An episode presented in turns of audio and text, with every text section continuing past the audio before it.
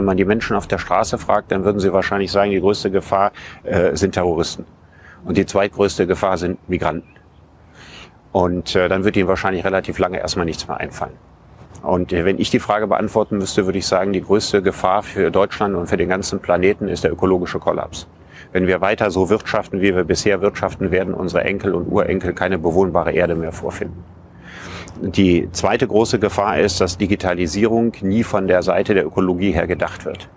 Die größte Bedrohung der Digitalisierung besteht nicht darin, dass zwischendurch mal eine ganze Generation von Leuten in bestimmten Berufen ihren Job verliert, sondern die große Bedrohung besteht darin, dass wir immer mehr Energie verbrauchen, die nach wie vor global überwiegend durch fossile Energieträger gewonnen wird, also durch Öl und durch Kohle.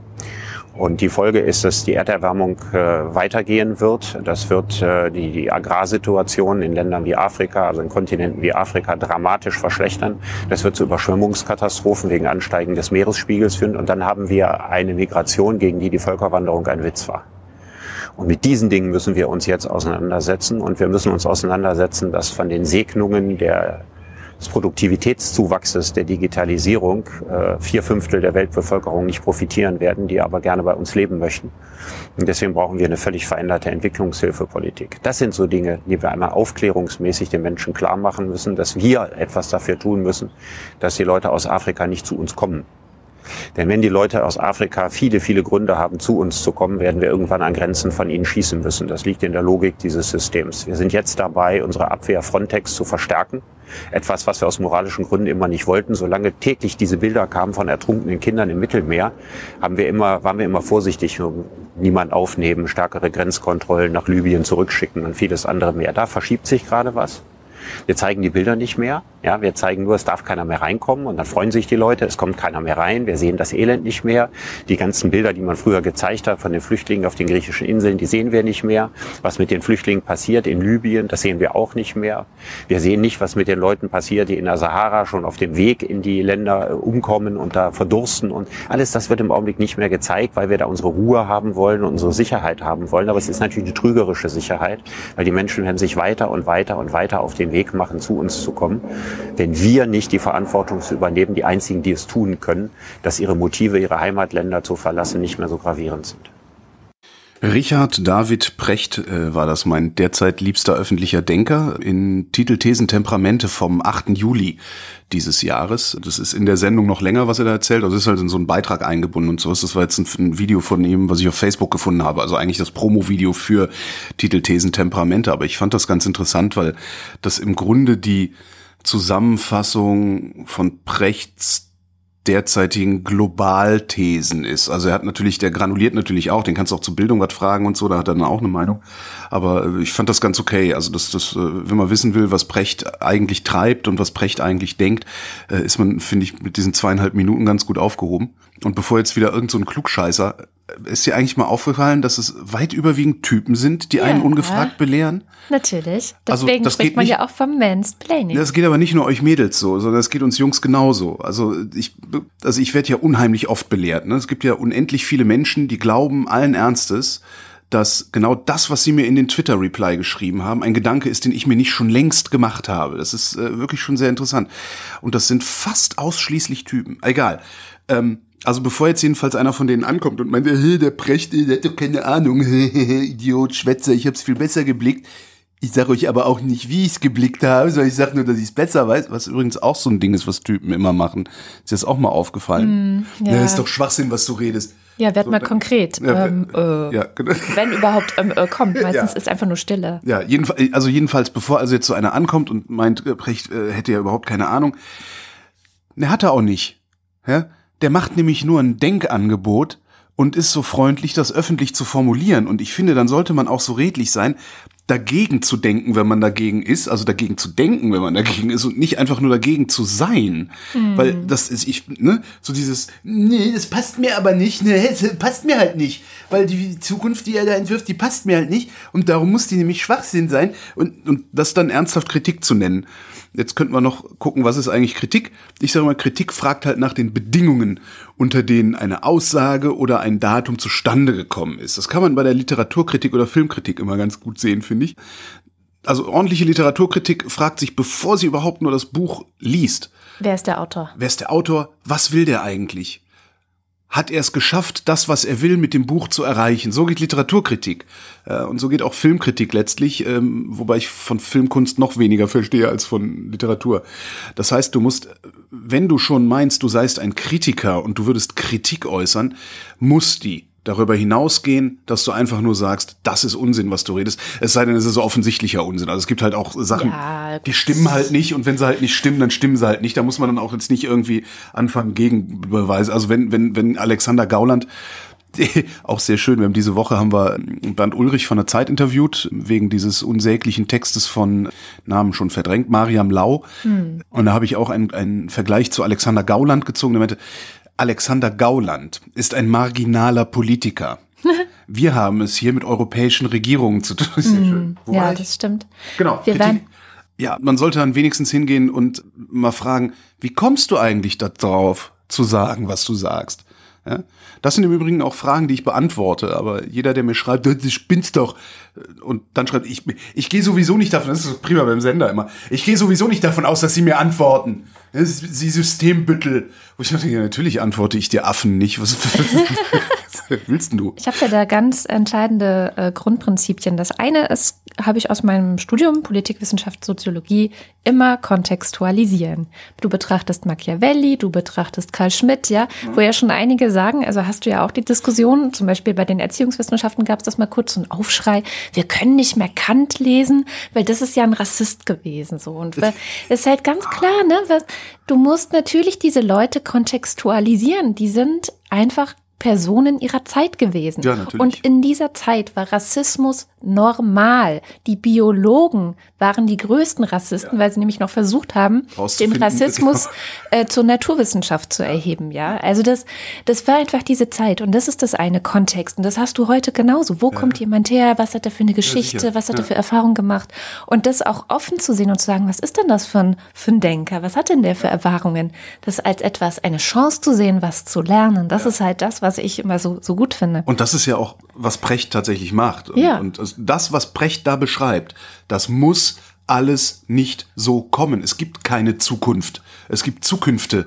Ja, und wie die sind, die das machen wir selber. Und das ist, ne, das muss halt nicht so werden. Und das, genau das steht übrigens auf den Urkunden, was ich jetzt einen, einen sehr hübschen, äh, eine sehr hübsche Sache fand. Einerseits in Brandenburg, wenn du ein besonders gutes Abitur gemacht hast, ein Einser-Abi, bekommst du eine Urkunde und äh, da steht normalerweise steht auf so Urkunden irgendwie was von Schiller oder Goethe, irgend so ein Schwumpf, mhm. den du sowieso erst zehn Jahre später wirklich verstehst. Also ein Spruch.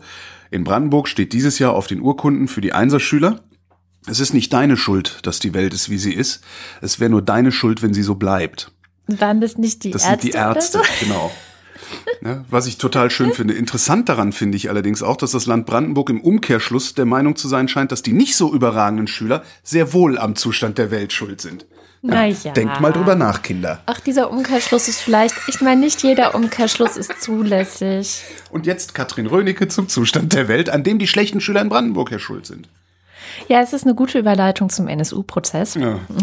der ja diese Woche zu Ende ging. Die Hauptangeklagte Beate Zschäpe wurde zu lebenslanger Haft mit besonderer Schwere der Schuld bestraft. Ja. Natürlich haben ihre Anwälte angekündigt, dass sie das Ganze irgendwie äh, Revision vom BGH, ja müssen sie ja. Ich meine, ja. kein seriöser Anwalt. Und Natürlich. Die Frage ist, was bleibt jetzt? ist jetzt alles gut? Äh, sind wir jetzt sind wir jetzt befreit ja, wieder ja, mal? Jetzt sind alle Nazis jetzt sind wir entnazifiziert genau. zum zweiten Mal so, ne? Also und diese Frage stellen sich viele andere auch, also die Frage, was ist nach fünf Jahren? Dieser Prozess dauerte über fünf Jahre. Was waren das? 431 Verhandlungstage oder sowas? Ne? Also, Vier, über 400. Über 400. Über 400, ja. Die Frage, was ist denn tatsächlich auch an Aufklärung geschehen? So, also an Aufklärung der Taten, an Aufklärung jetzt nicht nur, welche Rolle Beate Zschäpe da gespielt hat, Recht sondern viel. Auch, ja, in, und zwar weniger vor Gericht als vielmehr vor diesen Untersuchungsausschüssen. Es gab ja, ja äh, elf, glaube ich, insgesamt. Oh, ich weiß es gar nicht. Kann man aber nachgucken bei NSU Watch. Ja, ich meine, es waren insgesamt elf, also ein Bundesausschuss und dann noch in den verschiedenen Ländern auch mehrere äh, Durchläufe. Und die Personen, die da wiederum mitgearbeitet haben, zumindest die redlichen Personen, die damit gearbeitet haben, haben auch versucht, das, was da drin passiert und was sie an Erkenntnissen gewinnen, soweit sie das durften, nach außen zu tragen und auch wieder die Gesellschaft zu informieren. Na, aber, aber auch der Prozess hat äh, für Aufklärung gesorgt. Ähm, das ist ja auch diese große Kritik an diesem Prozess, ähm, dass da ja nur diese drei Hauptangeklagten äh, mhm. und gar kein ganzes Netzwerk dahinter und sowas äh, sei. Ähm, ich weiß gar nicht mehr, wir, natürlich hatten wir diese Woche auch mehrfach äh, im Radio, also ich habe wieder Hörfunkwoche, das Thema NSU-Prozess. Und irgendeiner der Interviewten sagt halt auch, naja, das, dieser Netzwerkvorwurf, mhm. der ist gar nicht so sehr vom Anfang des Prozesses. Also am Anfang des Prozesses äh, konnte die Staatsanwaltschaft oder die Bundesanwaltschaft gar nicht anders als, als davon auszugehen, dass es diese drei Leute waren. Äh, und im Grunde ist im Laufe des Prozesses erst ruchbar geworden, was für eine Scheiße da eigentlich äh, dahinter steckt. Und das wiederum hat die Bundesanwaltschaft dann für dahin ignoriert, ja. was der Vorwurf war. Ja. Ja. Jetzt haben wir den Salat, ne? Jetzt haben wir den Salat. Was ich mitgebracht habe, weil ich finde, da steht auch alles Wichtige nochmal ganz gut drin, ist der Aufruf, also es war ein Aufruf zu einer Demo, also eine Demo, die dann nach dem Ende des NSU-Prozesses am Mittwoch stattgefunden hat, auch in München. Ein Aufruf mit dem Titel Kein Schlussstrich und den in Teilen. Also ich lese ihn jetzt nicht komplett vor, der hat über drei Seiten, aber die wichtigsten Teile davon habe ich mir mal angestrichen und lese sie vor. Am 6. Mai 2013 begann vor dem Oberlandesgericht München der Prozess gegen Beate Zschäpe, André Emminger, Holger Gerlach, Ralf Wohleben und Carsten Sch. Für uns bleiben mehr Fragen als Antworten. Also jetzt nach dem Ende. Wir werden den NSU nicht zu den Akten legen. Wir wollen wissen, wer für die Mordserie, die Anschläge und den Terror verantwortlich ist. Die Beschränkung, und hier kommt genau diese Kritik auch, die Beschränkung der Bundesanwaltschaft auf das Trio Bernhard, Mundlos und Schäpe und ihr nächstes Umfeld ignoriert den Netzwerkcharakter des nationalsozialistischen Untergrunds. Der NSU war keine isolierte Zelle aus drei Personen. Der NSU war auch mehr als die fünf Angeklagten vor dem Oberlandesgericht. Nicht zuletzt die Arbeit der Nebenklage hat diese Grundannahme längst widerlegt. Ohne militante Nazi-Strukturen wie Blood and Honor, lokale Kameradschaften oder etwa den Thüringer Heimatschutz um V-Mann Tino Brandt und Ralf Wohleben wäre der NSU wohl schwer möglich gewesen. Die Aufklärung im Rahmen des Prozesses wurde jedoch konsequent unterbunden auch durch die eng geführte Anklageschrift der Bundesanwaltschaft und die Weigerung der Nebenklage komplette Akteneinsicht zu gewähren. Das war auch sowas, die, die Vermutung, dass es mehr gewesen sein müssen, kam unter anderem vom LKA in Baden-Württemberg. Mhm. Der letzte Mord an der Polizistin Kiesewetter. Michelle mhm. Kiesewetter war ja in Baden-Württemberg und die haben gesagt, sie gehen davon aus, dass vier bis sechs Personen beteiligt gewesen sein müssen. Ja. Es wurde aber nicht weiter verfolgt ja. im Ganzen. Na, da hast du ja auch, du hast ja eben auch Akten gesagt. Ich meine, man ja, muss ja nur mal überlegen, was es bedeutet, dass der hessische Verfassungsschutz die zugehörigen Akten für 120 Jahre gesperrt hat. Mhm. Ja, das, das, da, da, da weißt du ja schon, dass das der hessische Verfassungsschutz seine Finger in der ganzen Sache hat. Also ich bin fest davon überzeugt, dass ohne den Verfassungsschutz oder ohne die Verfassungsschutze, die wir hier haben, das so niemals passiert wäre. Kommt ja auch gleich noch. Ah, okay. Es war gerade auch das Umfeld der Mordopfer, das früh darauf bestand, eine rassistische Motivation für die Taten in die Ermittlungen einzubeziehen. Aber statt sie ernst zu nehmen, richteten sich die Untersuchungen vornehmlich gegen das Umfeld der Opfer und Betroffenen. Immer wieder gerieten auch Hinterbliebene der Ermordeten ins Visier der Behörden. Aus der deutschen Mehrheitsgesellschaft konnten sie keine große Anteilnahme erwarten. Als Menschen mit Migrationsgeschichte durften sie nicht einfach Opfer sein. Etwas potenziell Kriminelles, irgendwie Gefährliches musste doch an ihnen haften. Klar, können wir gut. Ja, Rassismus können wir super. Es waren rassistische Ressentiments bei Polizei und Sicherheitsbehörden, welche die Ermittlungen in die Irre führten. Es waren rassistische Klischees, die Presseberichterstattung und Öffentlichkeit dazu brachten, die fantastischen Erzählungen von mafiösen und kriminellen Verstrickungen der Betroffenen zu verbreiten. Ja, nicht ja. nur das, äh, als dann der Prozess gelaufen ist, haben wir, haben wir Medien äh, uns, ich weiß es nicht, ich, gefühlt zumindest, gefühlt haben wir Medien uns mindestens zu 50 Prozent in Boulevardberichterstattung begangen. Die Dönermorde. Ne? Nee, nun, ja, die Dönermorde, das eine, ich meine, als der Prozess dann losging so, auch, ja. also wie, was hat Beate Zschäpe an? Mhm. Wie ist Beate Zschäpes Stimme eigentlich? Oh, sie spricht, oh, sie hat eine Fistelstimme und sie, nein, sie hat eine ganz tiefe Stimme. Äh, also, das Absurdeste, was ich mitbekommen habe, war eine Diskussion darüber, ob sie schön ist und ob man sie schön finden finden darf. Ja, das ist, das ist ein absoluter Wahnsinn. Ja, diese, diese, also, naja. Wir fordern die Abschaffung des Verfassungsschutzes. Der Verfassungsschutz wusste nicht zu wenig, sondern zu viel. Das wurde bereits in den ersten Wochen nach der Selbstenttarnung des NSU deutlich. Doch während Image und Legitimität des Inlandsgeheimdienstes zumindest zwischenzeitlich Schaden nahmen und viele, viele Stimmen bis weit ins bürgerliche Lager seine Abschaffung forderten, ging er letztlich doch unbeschadet aus der Affäre und steht mittlerweile wahrscheinlich sogar besser da als je zuvor. Ähm, ist das so? In Sachen also, Aufstockung und Befugnisse. Ach so, gut, ja, bei den, bei den Politikern, ja, das ist richtig. Ja, das ist richtig. Aber also zumindest bei dem Teil der, der also bei der linksgrün versifften Bevölkerung, ja, zu der ich halt gehöre, äh, ist der Verfassungsschutz im Ansehen massiv gesunken. Also der NSU-Prozess, ich kann mich dran erinnern, dass ich vor 15 Jahren schon mit, meinen, mit meiner CCC-Blase diskutiert habe. Die, die sagen ja schon lange, Verfassungsschutz abschaffen, äh, Geheimdienste dürfen nicht geheim sein und sowas. Und ich erinnere mich, dass ich vor 15 Jahren mit denen schon diskutiert habe und gesagt habe, es geht auf gar keinen Fall, dass wir das abschaffen. Ich bin mittlerweile der festen Überzeugung, dass zumindest der Inlandsgeheimdienst äh, dringend abgeschafft gehört. Also ja. dringend, weil wir uns da Strukturen geschaffen haben, die möglicherweise sogar für einen Gutteil ähm, der äh, Neonazis, die mittlerweile auch in unseren Parlamenten sitzen, verantwortlich sind. Ja. So. Und ich, äh, ich bin nicht mehr in der Lage, tatsächlich den Verfassungsschutzämtern so viel Vertrauensvorschuss zu geben, dass ich sage, nein, nein, die machen schon, die schützen uns. Das tun sie nicht. Das, das, also den Beweis müssen die leider jetzt antreten. Also der Vertrauensvorschuss ist komplett verschwunden bei mir. Twitter gibt es ja einen Account, der heißt Verfassungsschutz. Am besten sind die Replies an den von den Idioten, die nicht begriffen haben, dass das ein Satire-Account ist.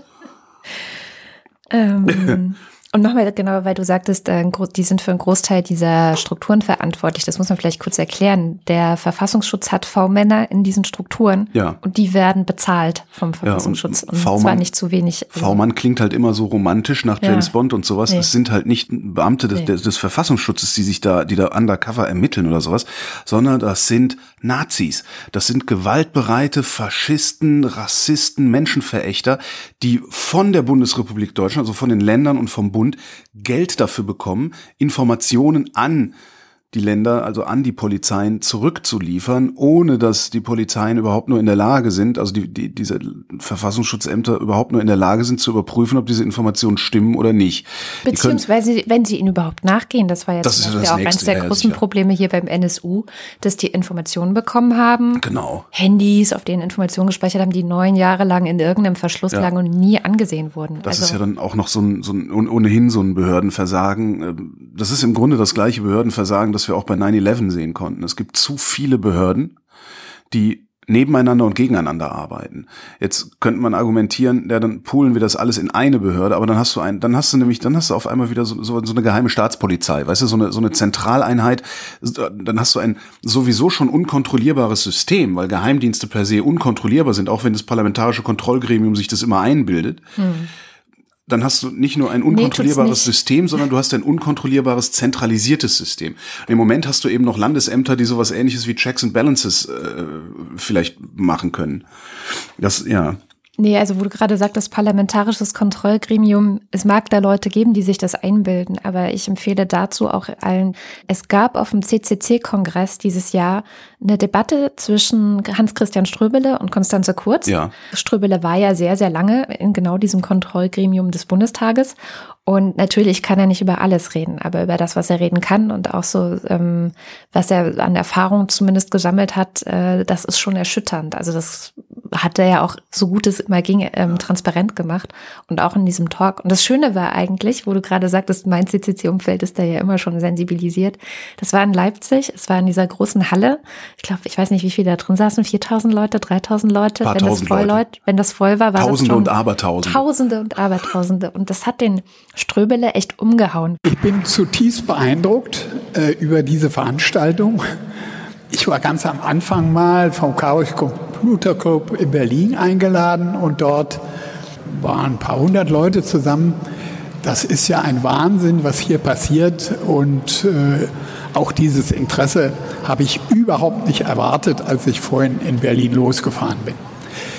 Deshalb meine Gratulation äh, zu dem großen Interesse, was hier besteht und zu dieser Gemeinschaftsaufgabe, die Sie und ihr euch hier alle vorgenommen habt. Also der war total geflasht. Das war sehr, sehr schön, das zu sehen. Das hat mich sehr gerührt. Ja. Ich bin noch nicht und, fertig äh, mit. Also. Einen hatten wir noch, äh, dass die Verfassungsschutzämter die zahlen halt nicht nur Geld für Informationen, sondern die leiten halt auch an. Also der NSU-Prozess ist nicht das erste Mal, dass es den Verdacht gibt, dass bestimmte Verbrechen ohne Anleitung, ohne wirklich Anleitung, das nicht durch Unterlassen, Andreas Temme, ja, mhm. äh, sondern durch echte, explizite Anleitung des Verfassungsschutzes äh, Verbrechen überhaupt erst begangen worden sind. Äh, und das ist halt das große Problem daran. Ähm, ich, nach wie vor, also ich, ich glaube, dass es wir ohne den Verfassungsschutz weniger Verbrechen hier in Deutschland hätten. Vielleicht andere Verbrechen, das könnte auch noch sein, aber mhm. das müsste man dann halt mal sehen. Und dann kann man sich ja überlegen, wie man dagegen vorgeht. Vielleicht durch stinknormale Polizeiarbeit. Andreas Temme, noch ganz kurz, Andreas Temme ist der Verfassungsschützer, der anwesend war, als Halid Yozgat erschossen wurde und hinterher behauptet hat, er hätte davon nichts mitbekommen. Jetzt ähm, kann sich jeder mal den Spaß gönnen und äh, eine Schusswaffe in einem geschlossenen Raum abfeuern. Ähm, wenn ihr nicht wisst, wo ihr eine Schusswaffe herkriegt, jeder, der über 18 ist, kann einfach unter Vorlage des Personalausweises in ein äh, Waffengeschäft gehen und sich eine Schreckschusspistole kaufen. Äh, und wenn man da so eine 9 Millimeter Schreckschusswaffe hat, die sind in etwa so laut wie eine echte 9 Millimeter Waffe, schießt sie mal einem geschlossenen Raum ab und sagt mir dann nochmal, dass ihr nichts davon mitbekommen habt, dass ein Schuss gefallen ist. Und sagt mir dann nochmal, dass ihr nicht erkannt habt, dass ein Schuss gefallen ist. Schüsse klingen nämlich prinzipiell anders als Böller. So, das ist auch so ein Ding. Und dieser Andreas Temme, wenn der es nicht mitgekriegt hat, ja, genau, wenn er es nicht mitgekriegt hat, war er nicht da, er war aber da, also muss man davon ausgehen, dass Herr Temme das Ganze nicht nur gebilligt, sondern gesteuert hat, was da passiert ist. Und damit auch das gesamte Landesamt für Verfassungsschutz. Das ist die eigentliche Katastrophe daran, dass wir nach und nach selbst so konservative Leute wie ich das Vertrauen in die staatlichen Institutionen verlieren, aufgrund solcher Schlampereien oder was auch immer das ist, was da passiert. Was, ich frage mich seit vielen Jahren schon, was soll das eigentlich? Warum werden diese Strukturen nicht aktiv, offensiv und massiv bekämpft? bekämpft Einfach bekämpft. Ja. Da ist ein Nazi-Konzert, erstmal alle einkassieren. Erstmal alle einkassieren, alle Handys abnehmen, einfach mal die ganze Strukturen, das kann man ja machen. Das ist überhaupt kein Problem, kann man mit Linken auch machen, dann kann man mit Rechten auch machen. Und ich frage mich, welches Interesse die staatlichen Institutionen daran haben können, ausgerechnet Rechtsextremismus, ausgerechnet menschenverachtende Ideologie gewähren zu lassen. Und zwar so lange gewähren zu lassen, bis sie jetzt in den Parlamenten sitzen, und das nicht nur in der Bundesrepublik, sondern europaweit. Und wir werden hier noch sehen, mark my words, wir werden hier noch sehen, dass wir wie in Österreich eine rechtsextreme Regierung haben. Und ich verstehe nicht warum. Also ich verstehe nicht, welches Interesse auch ein einfacher Beamter, ein Polizeibeamter, es sind alles Polizeibeamte, welches Interesse die daran haben können, solche Strukturen aufrecht zu erhalten und zu fördern. Ich raff das nicht. Wenn ich ein Feindbild brauche, nehme ich doch viel lieber die Linken. Ist doch viel geiler. Ne? Reitest ab und zu mal, reitest du in der Riga Straße hier in Berlin ein, dann sagt Holgi wieder, ja, recht so. Ja? da bin ich schon mehrfach angepöbelt worden, als ich da vorbeigegangen bin, nur weil ich ein Hemd anhatte. Ja, recht so, reitet da mal ein. geschieht euch recht, ihr Arschgeigen. Warum, warum wollen die diese rechten Strukturen haben? Wen, wen wollen die damit, was, ich, keiner versteht das. Ich bin noch nicht also mal in der Lage, ich bin noch nicht mal in der Lage, die Frage zu formulieren, die ja. sich mir da aufdrängt. Hier, aus dem, aus dem Schlussstrich, Aufruf. Kein Schlussstrich, Aufruf. Nazis sind auch ohne Gelder, Aufbauarbeit und logistische Unterstützung des Geheimdienstes gefährlich genug. Mindestens diese Lehre sollte aus dem NSU gezogen werden. Ich habe noch ein paar Tipps zu dem Ganzen. Und zwar, wer sich also informieren möchte, noch weiter. Es gibt eine Doku im ersten, sowohl über die ersten Anwälte der äh, Beate Zschäpe, Sturm, Stahl und Heer. Also, das ist echt so ein Treppenwitz der Geschichte auch, ey. Über die gibt es eine Doku im ersten und es gibt eine ähm, mit dem Namen Acht Türken, ein Grieche und eine Polizistin, die Opfer der Rechtsterroristen, die nochmal weghebt von diesen NSU und von den Tätern und die Geschichten der Opfer erzählt, was ich auch immer sehr, sehr wichtig finde. Und dann gibt es einen Mitschnitt von einem Abend in der Seabase, der fand letztes Jahr statt. Ich war damals da auch. Ähm, von Katharina König-Preuß ja. und Monchi, das ist der Sänger von Feine Sahne Fischfilet. Okay. Die ziehen so ein bisschen durchs Land und klären auf und erzählen, also weil Katharina König-Preuß eben auch im Untersuchungsausschuss im Thüringer Landtag saß, mhm. hat die sich auch sehr viel damit beschäftigt und die erzählen einfach auch mal alles, was sie wissen über die ganzen Verstrickungen des Verfass Verfassungsschutzes, mhm. sag ich schon. ja, Twitter funktioniert. ähm, in die ganze Sache. Das ist ein Video auf YouTube, eine Stunde 13 oder so. Ja, muss man, muss man sich meiner Meinung nach ansehen, einfach um dieses ganze Drama wirklich zu verstehen. Also wirklich das Krasse eigentlich, also die, die, die eine krasse Erkenntnis von diesem Abend war für mich, der Verfassungsschutz wusste mit, mit wirklich mit großer Sicherheit, dass diese Menschen sterben werden oder zu, bei, bei vielen von diesen Menschen, dass sie sterben Dass werden. im diese Menschen Vorfeld. sterben werden oder dass Menschen sterben werden? Ja, gut. Ähm, Okay. Sie wussten, es wird Opfer geben, Ja. sagen wir es mal so, ein bisschen allgemeiner. Und es war ihnen wichtiger, ihre V-Männer und Spitzel nicht aufdecken zu müssen. Also Ja. die zu schützen, ist ihnen wichtiger, als unschuldige Menschen zu schützen. Das ist ja schon immer die ist Kritik die an den- Struktur. ja. ja.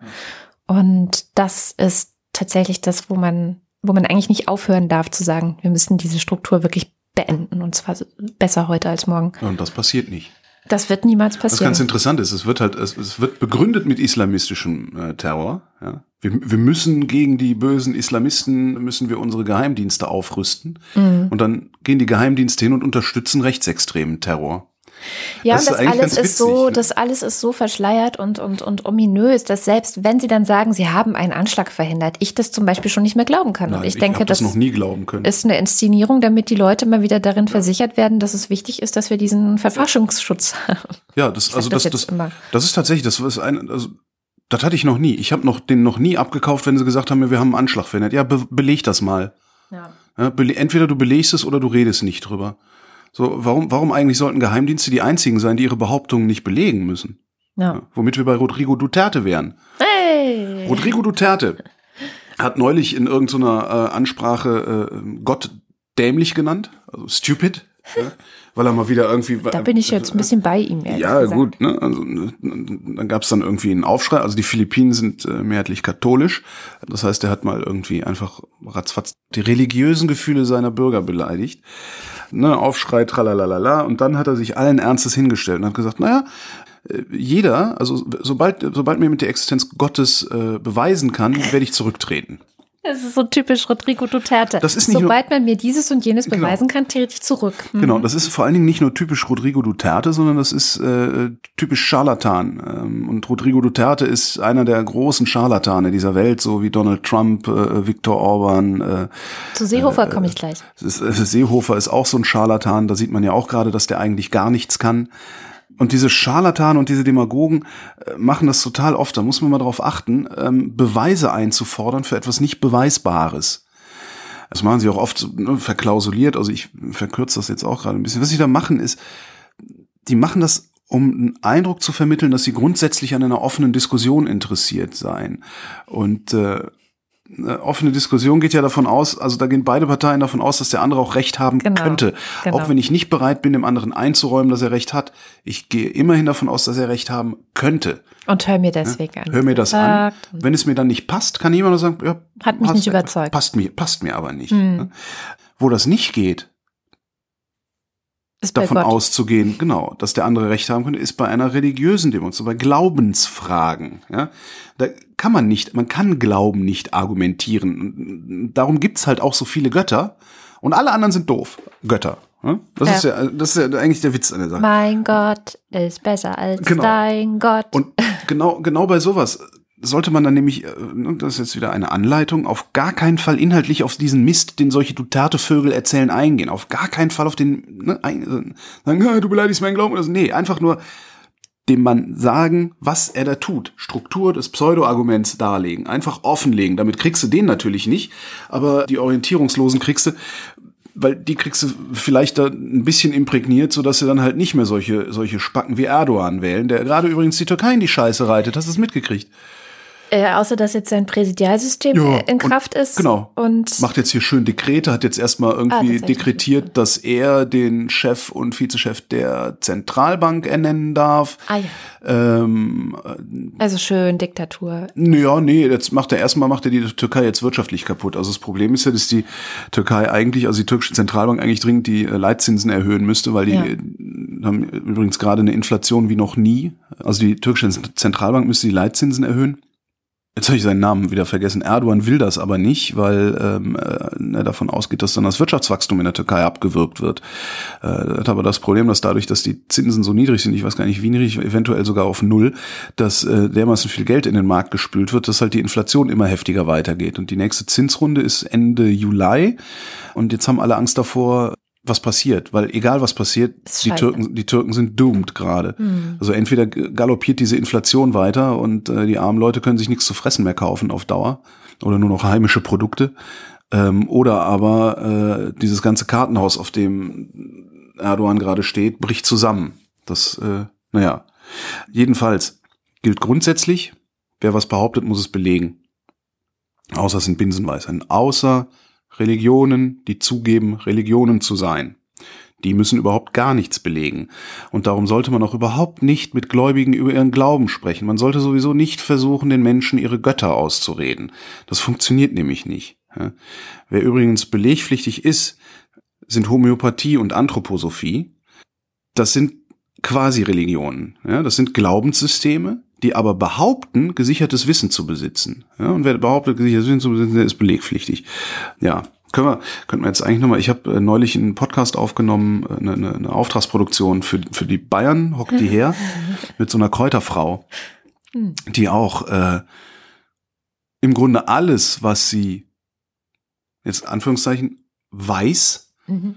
Esoterisch begründet hat. Das war schon sehr, sehr spannend dabei zuzugucken. Und ganz interessant auch die Reaktion des Publikums darauf, weil die Menschen zu glauben scheinen, dass nur weil ich sowas für Schwachsinn halte und sowas prinzipiell ablehne, ich nicht in der Lage wäre, jemanden mir sowas erzählen zu lassen, ohne mich dagegen zu positionieren. Und äh, ich glaube, ich habe da einige verblüfft, weil ich das sehr wohl kann. Weil es nutzt halt auch nichts. Ne? Also da sitzt halt jemand, der, der seit 30 Jahren oder irgendwie sowas in diesem Glaubenssystem lebt und dir das erzählt und ansonsten eine freundliche Person ist. Was willst du dich dagegen positionieren? Was willst du sagen? Wenn sie das auspendeln, ihnen ist schon klar, dass sie da äh, eine kognitive Verzerrung haben und es eigentlich der Carpenter-Effekt ist, der da zur Wirkung äh, kommt. Das, das, das Beste, was passiert, ist eine Immunisierungsstrategie, dass sie Ja. sagt, ja, ja, aber der kommt ja aus meinem Körper raus und mein Körper weiß ja, wann das Pendel stehen bleiben muss. Das ist das Beste, was hier passieren kann. Das Schlimmste, was hier passieren kann, ist, dass sich so jemand fragt, warum reden Sie dann überhaupt mit mir, wenn Sie mich so bescheuert finden? Ja. So, darum macht man es nicht. Und das sollte man sich, glaube ich, immer fragen. Du, sag, du nennst das Pick Your Fights. Ich sag, äh, man muss nicht immer jedes Fass überall aufreißen, nur weil es da steht. Sehr schön. Mhm. Das ist die Philosophie zum Freitag. Freitagsphilosophie. Jetzt ist die Überleitung irgendwie total kaputt gegangen. Wohin Eig- sollte sie denn gehen? also von Duterte zu Horst Seehofer wäre ja total einfach gewesen. Aber jetzt Das krieg ich hin. davon. Das warte mal, warte mal. außer, außer wenn der Seehofer irgendwas sagt, dann kann man grundsätzlich davon ausgehen, dass es Unsinn ist. Wie Katrin jetzt belegen wird. Ja, Seehofer hat ja ein besonderes Geburtstagsgeschenk bekommen diese Hm. Woche. Ausgerechnet an meinem 69. Geburtstag sind 69, das war von mir nicht so bestellt, Personen nach Afghanistan zurückgeführt worden. Und jetzt hat ähm, einer der Abgeschobenen sich das Leben genommen. Was ich interessant fand, dass hinterher erst die Kritik so laut wurde. Also erst als der sich das Leben genommen hat, ähm, wurden Rücktrittsforderungen dann Nein. auch aus der Politik selber laut. Ich glaube, das ist ein Fehlschluss. Ähm, das, der, der zeitliche Zusammenhang, also da, ich glaube, das ist ein ganz klassischer Fehlschluss, dass aus dem zeitlichen Zusammenhang ein ursächlicher gedreht wird. Meinst du? Ja, also das, Das wurde so in den Medien transportiert. Also dann ist es ein Fehlschluss Ich der, denke, der das ist, Nachrichten. ich denke, das ist ein Fehlschluss. Äh, Ich weiß jetzt nicht mehr, an welchem Tag dieses, dieses Video hochkam. Ich glaube, es war am Mittwoch. Mittwoch kam dieses Video, also dieser Mitschnitt dann über die sozialen Medien und äh, Donnerstag früh, sehr früh war ja schon diese Suizidmeldung da. Genau. Ich glaube, dass es eher ein zeitlicher Zusammenhang ist. Hm, du Aber klar, es hat das noch mal ein bisschen verstärkt. Also wenn der, sagen wir so, wäre der, hätte der Typ sich nicht erhängt, Mhm. ähm, hätten viele Medien wahrscheinlich das Video nicht so genau angeguckt, wie es da Ach so meinst du, nein, ich meinte ähm, spannend, dass die Rücktrittsforderungen erst nach dem Suizid kamen. Ne, d- die Rücktrittsforderung kam 24 Stunden nach dem Video und der Ja, Suizid okay. war 12 Stunden nach Also dem. Ist wir, schwierig. Ja, nehmen, nehmen wir das äh, raus. Ähm, was ich eigentlich insgesamt will ich auch gar nicht so sehr auf diese, also ich, ich, ich finde es einfach abartig. Mehr kann ich dazu auch nicht sagen. Also sich so zu verhalten vor laufender Kamera als Bundesminister so fertig aus. Was ich interessant finde, ist die Frage, ja, Es wäre mir da auch noch wichtig, darauf hinzuweisen, Horst Seehofer ist nicht dafür verantwortlich, dass der Typ sich erhängt Nein, hat. Weil das natürlich ist, das, nicht. das Ja, haben ja, viele klar. ihm dann nämlich auch, da haben viele ihm einen Strick draus dringen. Ne? Das ist deine Ja, Schuld, das- dass der Typ tot ist. Das, das kann man so nicht sagen. Das, das kann man so nicht sagen. Ja, und dann wieder, Nein, weil was ich gemacht habe für diese Woche ist, mich zu fragen, okay, ähm, warum hat er sich erhängt und was passiert denn in Afghanistan? Wie sieht's denn da gerade aus? Die Zeit hat genau das auch gemacht. Die hat äh, Leute befragt, also Afghanen, die gerade in Deutschland leben, wovor sie eigentlich Angst haben. Die hatten alle Angst, ja. Also sie haben alle Angst davor, abgeschoben zu werden. Es sind ähm, nicht wenige Afghanen, die gerade hier leben. Und dadurch, dass es jetzt ein sicheres Herkunftsland in Anführungszeichen ist, haben die natürlich alle wirklich Angst wie Sau. Ich habe ein Protokoll dabei, würde es gern vorlesen. Heute ist Vorlesetag. Mein Vater war Polizist. Mein Cousin hingegen arbeitete für die Taliban und wollte, dass sich auch mein Vater ihnen anschloss. Der aber weigerte sich. So wurden wir zu Feinden der Taliban. Sie haben meinen Vater getötet und die ganze Familie bedroht. Wir verkauften unsere Wohnung, unsere Möbel, unsere Felder. Mit 13.000 Euro konnten wir die Flucht nach Deutschland planen. Die Situation in Afghanistan ist nicht sicher. Deswegen haben wir große Angst und schlaflose Nächte. Ich will nicht, dass meine Kinder bei einem Bombenanschlag sterben oder dass sie stehlen müssen, um etwas zu essen zu haben. Hier in Deutschland genießen unsere Kinder eine gute Bildung. Sollten wir nach Afghanistan zurück müssen, bekämen sie große Probleme. Sie haben die deutsche Sprache gelernt, beherrschen sie besser als ihre Muttersprache. Unsere Flucht hat viel Geld gekostet. Außerdem leide ich unter posttraumatischen Störungen. Auf der Flucht mussten wir viel zu Fuß gehen, Wassergräben durchqueren. Überall waren stachelige Disteln. Es war furchtbar. Aber wir wollten uns in Sicherheit bringen. Frau Merkel weiß, dass Afghanistan kein sicheres Herkunftsland ist. Immer wieder kommt es zu Kämpfen und terroristischen Anschlägen. Das muss ihr doch zu denken geben. Und weil wir hier in dieser Sendung und auch sonst immer wieder die politische Bildung beschwören, also ich zumindest, sei, sei an der Stelle auf die Seite politische-bildung.de verwiesen. Die haben nämlich eine sehr gute Zusammenfassung der tatsächlichen momentanen Lage in Afghanistan. Also ich verlinke das auch in den Show Notes. Das ist dann eine Mischung aus Berichten aus der Tagesschau, Deutschlandfunk, Heinrich Böll Stiftung, was die Süddeutsche schreibt und viele andere Quellen, also zum Beispiel auch Berichte der Bundesregierung, ähm, des Auswärtigen Amtes und der Bundeszentrale für politische Bildung. Davon mal ganz abgesehen, also wenn ich, wenn ich das richtig mitgekriegt habe, war der Typ, der sich da das Leben genommen hat, ja, der ist straffällig geworden hier in der Bundesrepublik. Das hätte er vielleicht unterlassen sollen, der Vollidiot. Nichtsdestotrotz war er, glaube ich, aber auch schon seit mindestens acht Jahren hier, hatte hier mhm. sogar einen Job, also war das, was man integriert nennt. Ich weiß, wie alt war der? Ich weiß es gar nicht. Ist, hat der überhaupt irgendwie eine Möglichkeit gehabt, sich in Afghanistan zu orientieren? Also wenn man mich irgendwo hinschicken würde, wo ich mich nicht auskenne, würde ich mir wahrscheinlich auch das Leben nehmen, wenn ich äh, keine Chance darauf hätte, den Ort irgendwie zu verlassen. Das finde ich eigentlich so. Ich gehe davon. Ich, ich finde diese ganze, also ja, natürlich, wer hier nichts zu suchen hat, der muss halt raus, aber äh, die Frage ist ja immer, wohin? Ja, eben, das kannst du doch nicht bringen. Das ist doch, also, also klar würde ich jeden, jeden erstmal, ich also, ich, mir fehlen immer die Worte, um diese, diese, diese, diese Unmenschlichkeit zu beschreiben, mit der wir da unterwegs sind. Als würde dieses Land davon kaputt gehen, dass hier irgendwie ein paar Pappnasen mehr rumsitzen oder weniger. Ja, wenn du meinst, dann, also, weißt du, dann, dann steckst du halt meinetwegen Bauenlager. Wo du sagst, okay, alle, die eigentlich abgeschoben gehören, äh, die tun wir jetzt da in das Lager, weil sie abzuschieben wäre noch unmenschlicher. Ja, meinetwegen mach so. Wenn es dir darum geht, ich kann ja verstehen, wenn, wenn, wenn die Oma und, und, und was weiß ich, die, die Landbevölkerung, wenn die das Gefühl haben, dass wir hier nichts mehr unter Kontrolle haben, wenn jetzt hier äh, straffällig gewordene Afghanen durch die Straße laufen oder hier äh, ganz normal am öffentlichen Leben teilnehmen. Ich kann es ja irgendwie verstehen, dass ihr Angst habt, weil ihr mit mit nix jemals in eurem Leben in Berührung gekommen seid, in euren kleinen, kleinen Welten, dann bauen wir da halt irgendwie einen großen Zaun irgendwo drum und tun den dahin, den Afghanen, aber wir schicken den doch nicht in ein kriegszerstörtes Land, in dem du nicht wissen kannst, ob nicht der nächste Arschloch Warlord da um die Ecke kommt und dir ein Bein abhackt. Wo leben wir denn bitte? Ja, und wenn wir meinen, der ist straffällig geworden, der hat in diesem Land deswegen nichts zu tun, ja, mein, dann steck ihn halt in den Knast, meinetwegen. Dann baut mehr Gefängnisse und tut den Afghanen in die Gefängnisse da. da aber so doch nicht. Ne? Und holt ihn da auch wieder raus, wenn ihr dann feststellt, oh scheiße, okay, der ist halt straffällig geworden, weil er keine andere Chance hatte und unser Justizsystem, unser, unser Justizsystem ist halt nicht auf Rache ausgelegt wie in diesen Barbarenstaaten wie den USA, sondern auf Resozialisierung. Das, ich, wo sind wir denn eigentlich falsch abgebogen? Tja. Ich reg mich wieder auf. Ich wollte eigentlich noch die Fakten vor, also vortragen, Mach die ich mal. auf diesen Seiten gefunden habe, Aber weil es ist wirklich eine gute Zusammenstellung. Naja, ne, sie, sie berichtet ja auch von den Taliban, dass ihr Vater von denen ermordet wurde. Dazu nur, die Taliban sind in Afghanistan präsenter denn je. Also die sind da so mächtig, mächtiger als je zuvor. Die Sicherheitslage dort verschlechtert sich ständig. Also es gibt ähm, immer wieder Anschläge. Anfang des Jahres war ein großer Anschlag. Armut und Ungleichheit wachsen.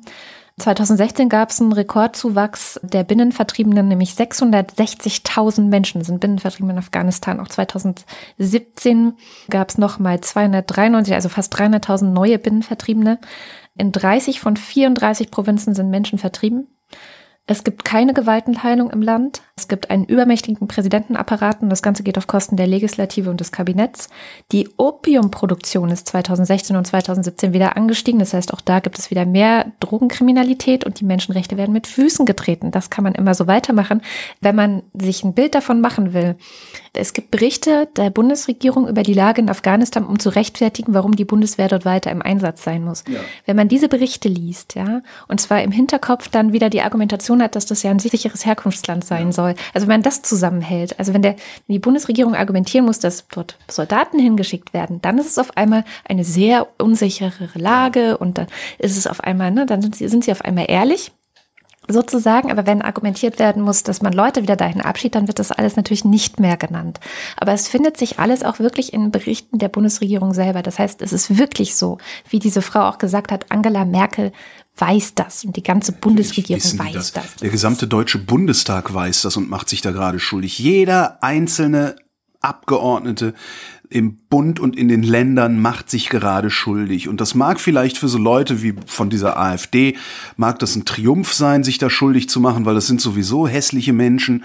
Aber alle anderen, ja, und da spreche ich insbesondere die Grünen, die Linken und die FDP an. Ja, die drei liberalen Parteien oder zumindest die FDP in ansatzweise liberalen Parteien äh, in den Parlamenten.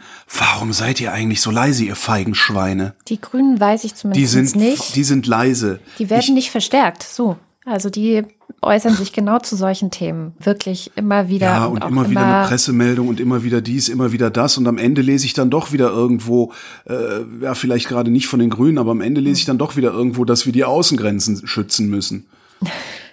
Ja. Übrigens neulich auch ein ganz interessantes Gespräch mit jemandem gehabt, äh, der wiederum äh, Freunde in der ähm, oder Bekannte, wie auch immer, in der Rüstungsindustrie hat. Zum Thema Grenzen schützen. Und Mhm. Wieso der hat erzählte, man Freunde, entschuldige, aber tja, also es, es, gibt- es gibt halt, es gibt halt Menschen, ähm, ja, die sehen über sowas hinweg. na, die sehen Das- nicht nur über sowas hinweg, sondern äh, die haben eine Familie, die müssen ihren Scheiß abbezahlen, die sind da, weißt du, du, du- bist nicht immer so reflektiert, wie du bist, so und, und, und du lebst vielleicht auch irgendwo, wo du nicht unbedingt die Fressen, Wahl die hast. Es kommt erst das Fressen, dann die Moral und es gibt halt auch Gegenden, in denen hast du die Wahl, entweder bei einem Rüstungsbetrieb zu arbeiten oder bei einem mittel- oder unmittelbar in der Rüstungsindustrie zu arbeiten oder halt Spargel zu stechen.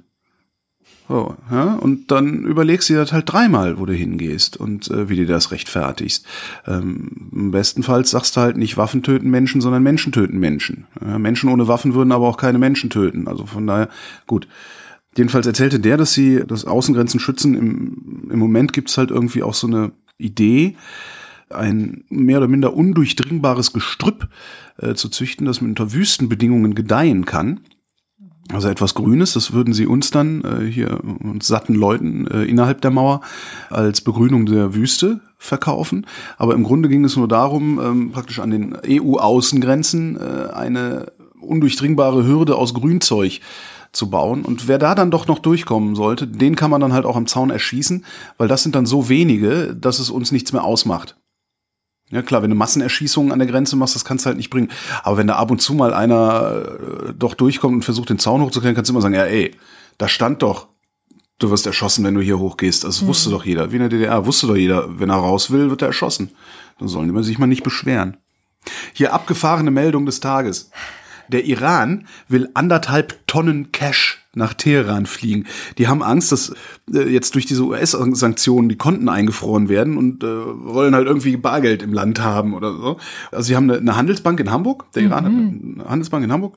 Da haben sie halt Geld auf dem Konto liegen und da äh, wollen sie jetzt 300 Millionen Euro abheben Wow. in Cash und das dann mit dem Flugzeug nach Teheran schaffen. Und, Okay. Äh, das finde ich sehr lustig. Und die Tagesschau hat mal nachgerechnet, äh, sollten die in 200-Euro-Scheinen, also in größtmöglichen Scheinen, was uns, also nicht funktionieren kann, jedenfalls nicht, wenn das stimmt, was der Iran behauptet. Der Iran sagt, der will, dass damit die Bürger Geld haben. Ja. Da kannst, jetzt können die ja schlecht 200-Euro-Scheine klein schneiden, sondern die brauchen halt kleine. Aber die, die haben es mal mit 200-Euro-Scheinen nachgerechnet. Also 200-Euro-Scheine hätten ein Gewicht von 1620 Kilogramm, also 300 Millionen in 200-Euro-Scheinen, äh, übereinander gelegt, wäre der 150 Meter hoch, der Stapel Geldscheine. Und ähm, hätte ein Volumen von 1880 Litern. Ist jetzt wieder so abstrakt, Zahlen, vor allen Dingen kann man sich ja immer nicht vorstellen. Würde man normale Papiergeldbehälter wie von der Bundesbank dafür nehmen, Ja. äh, hätte man 85 volle Geldkoffer. also ungefähr das, was die CDU jährlich von der Rüstungsindustrie bekommt. Oh mein Gott. Es ist schon eigentlich wieder vorbei mit unserer Zeit. okay. Ähm, ich hätte ein sehr, sehr schönes Thema noch gehabt, das ich auch intensivst vorbereitet habe. Ich zu viel gelabert, ich ne? ratter das jetzt einfach so runter. Können wir das nicht in Ruhe übernächste Woche machen? Das ist doch wichtig. Meinst du, ich soll es über nächste Woche machen? Ja, dann würde ich nämlich übernächste Woche auch erzählen, was ich Interessantes gefunden habe. Das ist nämlich auch eine gute Nachricht aus dem Ausland. Na gut. Dann verschiebe ich hiermit die gute Nachricht aus Äthiopien und. Eritrea. Wir können eine Rubrik machen. Gute Nachrichten aus dem Ausland. Ja, aus dem Inland gibt es ja keine mehr. Wir brauchen einen Schwaben, der uns das einspricht. Das stimmt. Oder einen Sachsen. Nee, ein Schwaben. Schwaben klingen lustiger. Ja, gut. Die Wochendämmerung ist ein komplett hörerfinanziertes Medium. Das heißt, wir sind darauf angewiesen, dass ihr uns Geld gebt, damit es die Wochendämmerung weitergibt. Und wer uns besonders unterstützt, auf steady.fm slash Wochendämmerung, das sind die Ultras und der Fanclub und deswegen lesen wir die am Ende jeder Sendung vor.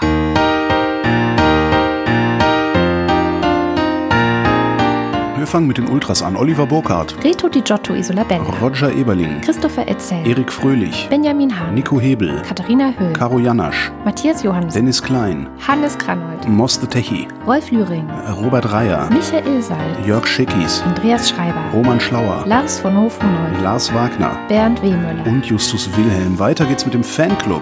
Jonas Aust, Johannes Bauermann, Miriam Bechtel, Florian Beisel, Andreas Bockisch, Alexander Bonsack, Jan Böske, Birgit Bülow, Felix Bültmann, Hans Damhorst, Christoph Dierbeck, Markus Dietz, Jan-Peter Drexler, Elina Eickstedt, Sebastian Flügge, Oliver Förster, Tamino Frank, Hagen Franz, Ralf Gerst, Anne Gesch, Anja Klage, Burkhard Gnivos, Benjamin Großmann, Dorian Grunewald, Jan Heck, Tobias Herbst, Fabian Hömke, Andreas Jasper, Philipp Kaden, Markus Krause, Stefan Krause, Magali Kreuzfeld, Thomas und Corina, Oliver Kohlfink, Michael Lamertz, Sebastian Lenz, Florian Link, Heiko Linke, Sabine Lorenz, Oliver Lösch, Ines und Mike Lüders, René Ludwig, Thorsten Lüdenschloss, Johann Majar, Martin Meschke, Robert Meyer, Johannes Möller, Johannes Müller, Anna Neubauer, Oliver Paulsen, Gregor Pich, Josef Porter, Thilo Ramke, Frank Rehme, Christian Rohleder, Pia Römer, Maurice Rossade, Sven Rudloff, Ruth Rutz, Jürgen Schäfer, Christina Schönrock, Jens Sommerfeld, Marie Stahn, Christian Steffen, Andrea Vogel, Yannick Völker, Nies Wechselberg, Linda Wendisch, Michael Westeling,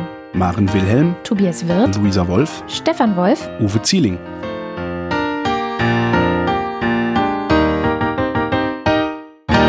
vielen herzlichen Dank. Ja, vielen, vielen Dank. Sind das irgendwie schlagartig mehr geworden? Ja, es sind viel mehr geworden. Es sieht ein bisschen so aus, als ob die Leute mögen, wie wir in der momentanen Lage senden. Dann sollten wir noch mal über äh, mein Honorar reden, äh, Chef. Ja, wir gucken mal, was nächsten Monat auf dem Konto eingeht und dann reden wir über dein Honorar. Ich behalte das jeden Monat wirklich auch für euch, dass ihr das wisst. Ich setze mich jeden Monat, wenn die Rechnung kommt, setze ich mich hin, zähle auch nochmal alles zusammen, was auf dem Konto angekommen ist, teile das Ganze durch 4,333, teile das Ganze durch 2 und gucke, wie viel ist das eigentlich? Und diesen Monat, also Anfang Juli, waren es 257 Euro pro Person. Cool. Was bedeutet, es gibt von diesem Monat noch keine Gehaltserhöhung, nächsten Monat Nein, ich bin- rechne ich neu. Ich beschwere mich ja auch gar nicht. Doch, ich beschwere mich. Nein, alles Genau. fein. Alles super. Vielen, vielen Dank. Vielen ist, Dank. Äh, Wir sind sehr gerührt von ja. euch. Und das war die Wochendämmerung vom 13. Juli 2018. Wir danken für die Aufmerksamkeit. tschüss.